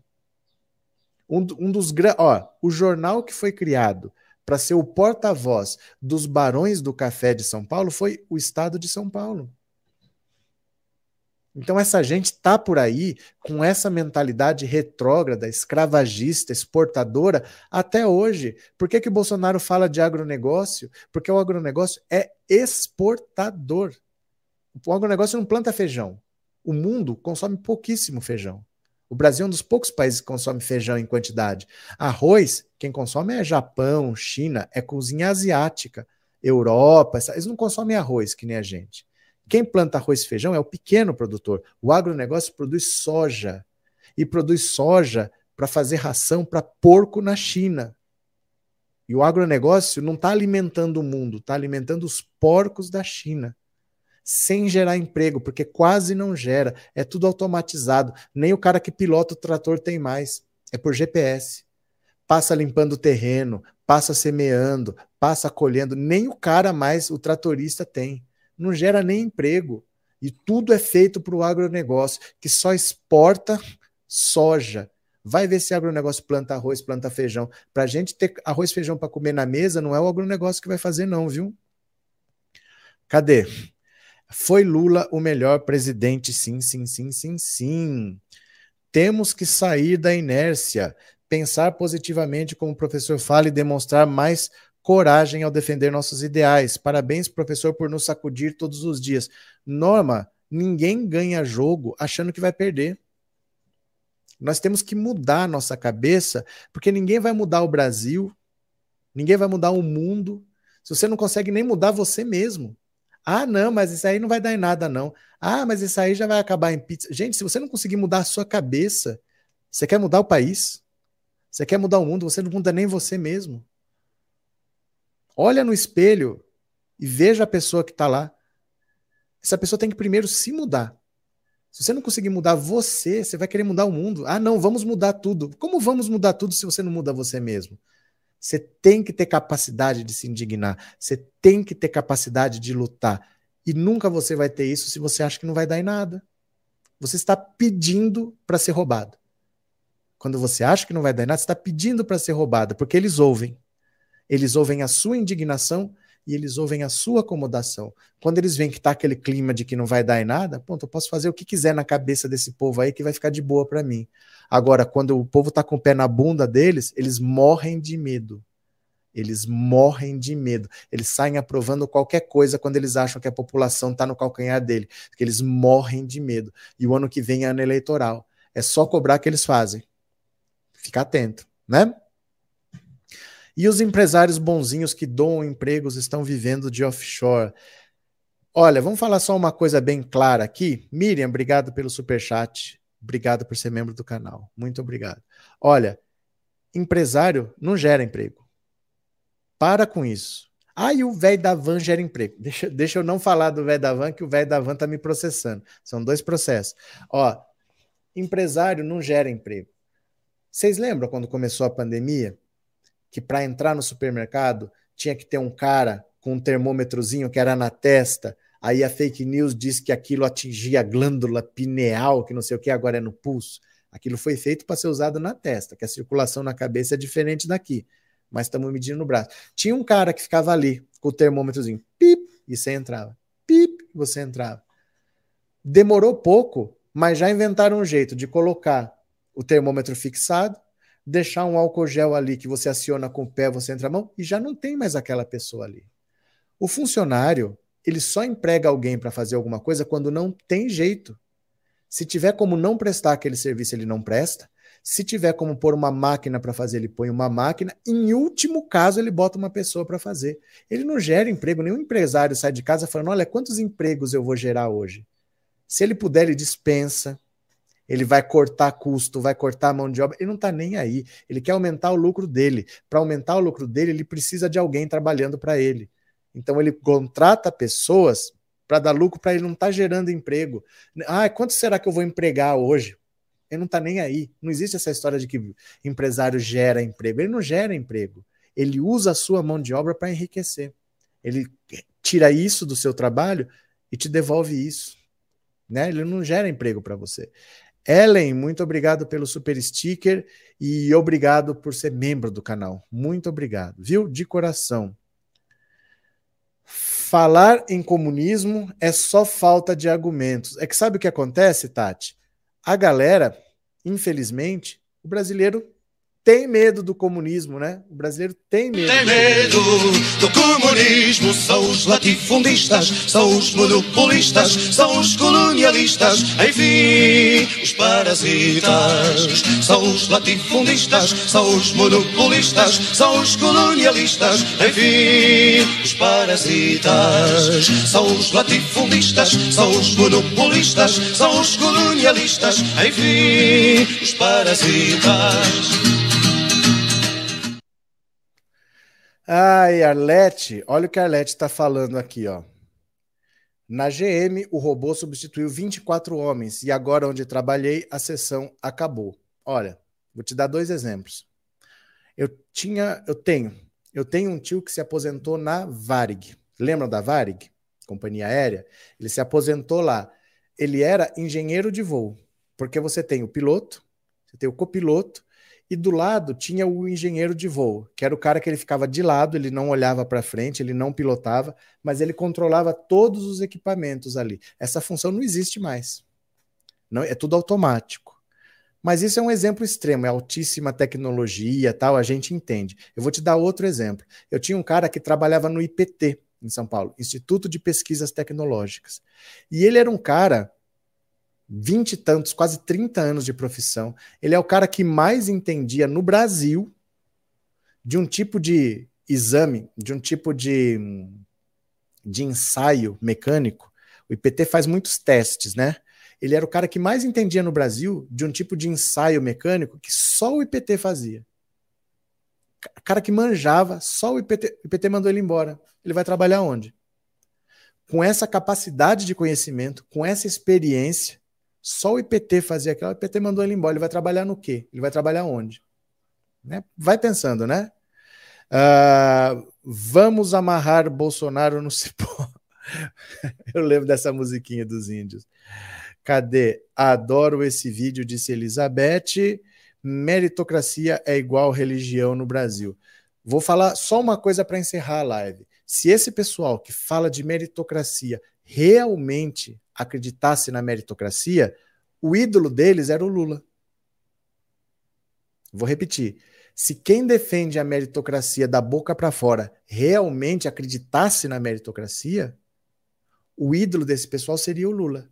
Há um cara que saiu do interior do Nordeste, veio de pau de arara para São Paulo, com pouca educação, fez um curso profissionalizante, profissionalizante no Senai, trabalhando, fundou o maior sindicato da América Latina, fundou o maior partido da América Latina, chegou à presidência da República duas vezes, saiu com 87% de aprovação.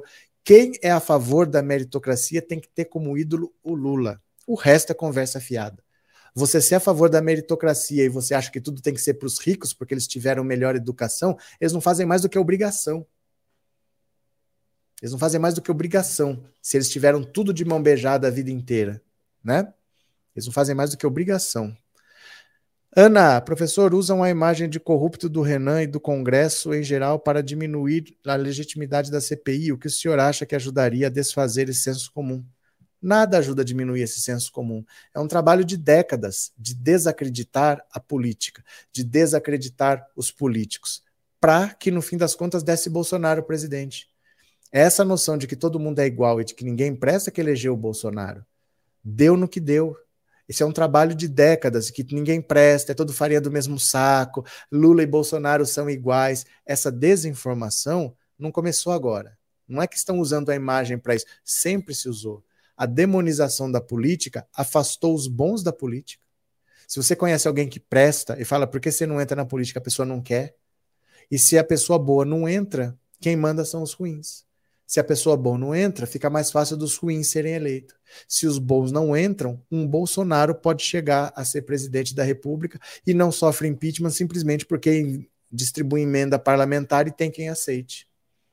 Você entende? Então é um trabalho de décadas, não é uma coisa de uma hora para outra. O que, que tem que fazer para mudar? Ó, as pessoas voltarem a acreditar na política vai levar décadas, porque nós vamos precisar de boas gestões e nós não temos bons gestores. Nós vamos precisar de boas gestões, de bons exemplos, de gente que trabalhe por isso E o brasileiro é bem egoísta, para falar a verdade, viu? É difícil um brasileiro que faça alguma coisa pelo país, o brasileiro, no geral, é bem egoísta. E também tem mais preconceito quando o político é nordestino. Muito mais. E a Dilma, que era mulher? A Dilma passou o diabo. A Dilma passou por coisas na presidência que um homem jamais passaria. A Dilma sofreu um ódio muito por ser mulher. O Brasil é extremamente machista, extremamente racista, né? Obra do Lula, você melhorou de vida com Lula, Benhur. Ah, tem muita gente que só existe por causa do Lula, gente. A diminuição da mortalidade infantil. Muita gente só está vivendo aí por causa do governo do Lula, né? Que olhou para o pobre e viu um ser humano. As pessoas olham para o pobre e passam por cima, né? Ah, não tenho não. Ah, não tenho um trocado não. Ó, vou parando por aqui, viu? Uma hora e meia de live, era para fazer uma live de uma hora, já deu uma live de uma hora e meia. Paro por aqui, mas sete da noite tem mais. Vocês voltam? Vocês voltam? Já deixaram seu like? Já contribuíram? Se tornaram membro do canal? Quem é que se tornou membro do canal? Ninguém se tornou membro nessa porcaria aqui? Você se torne membro do canal aqui. E daqui a pouco o áudio vai estar no Spotify. Siga no Spotify também. Beleza? Obrigado a todos, um beijo grande.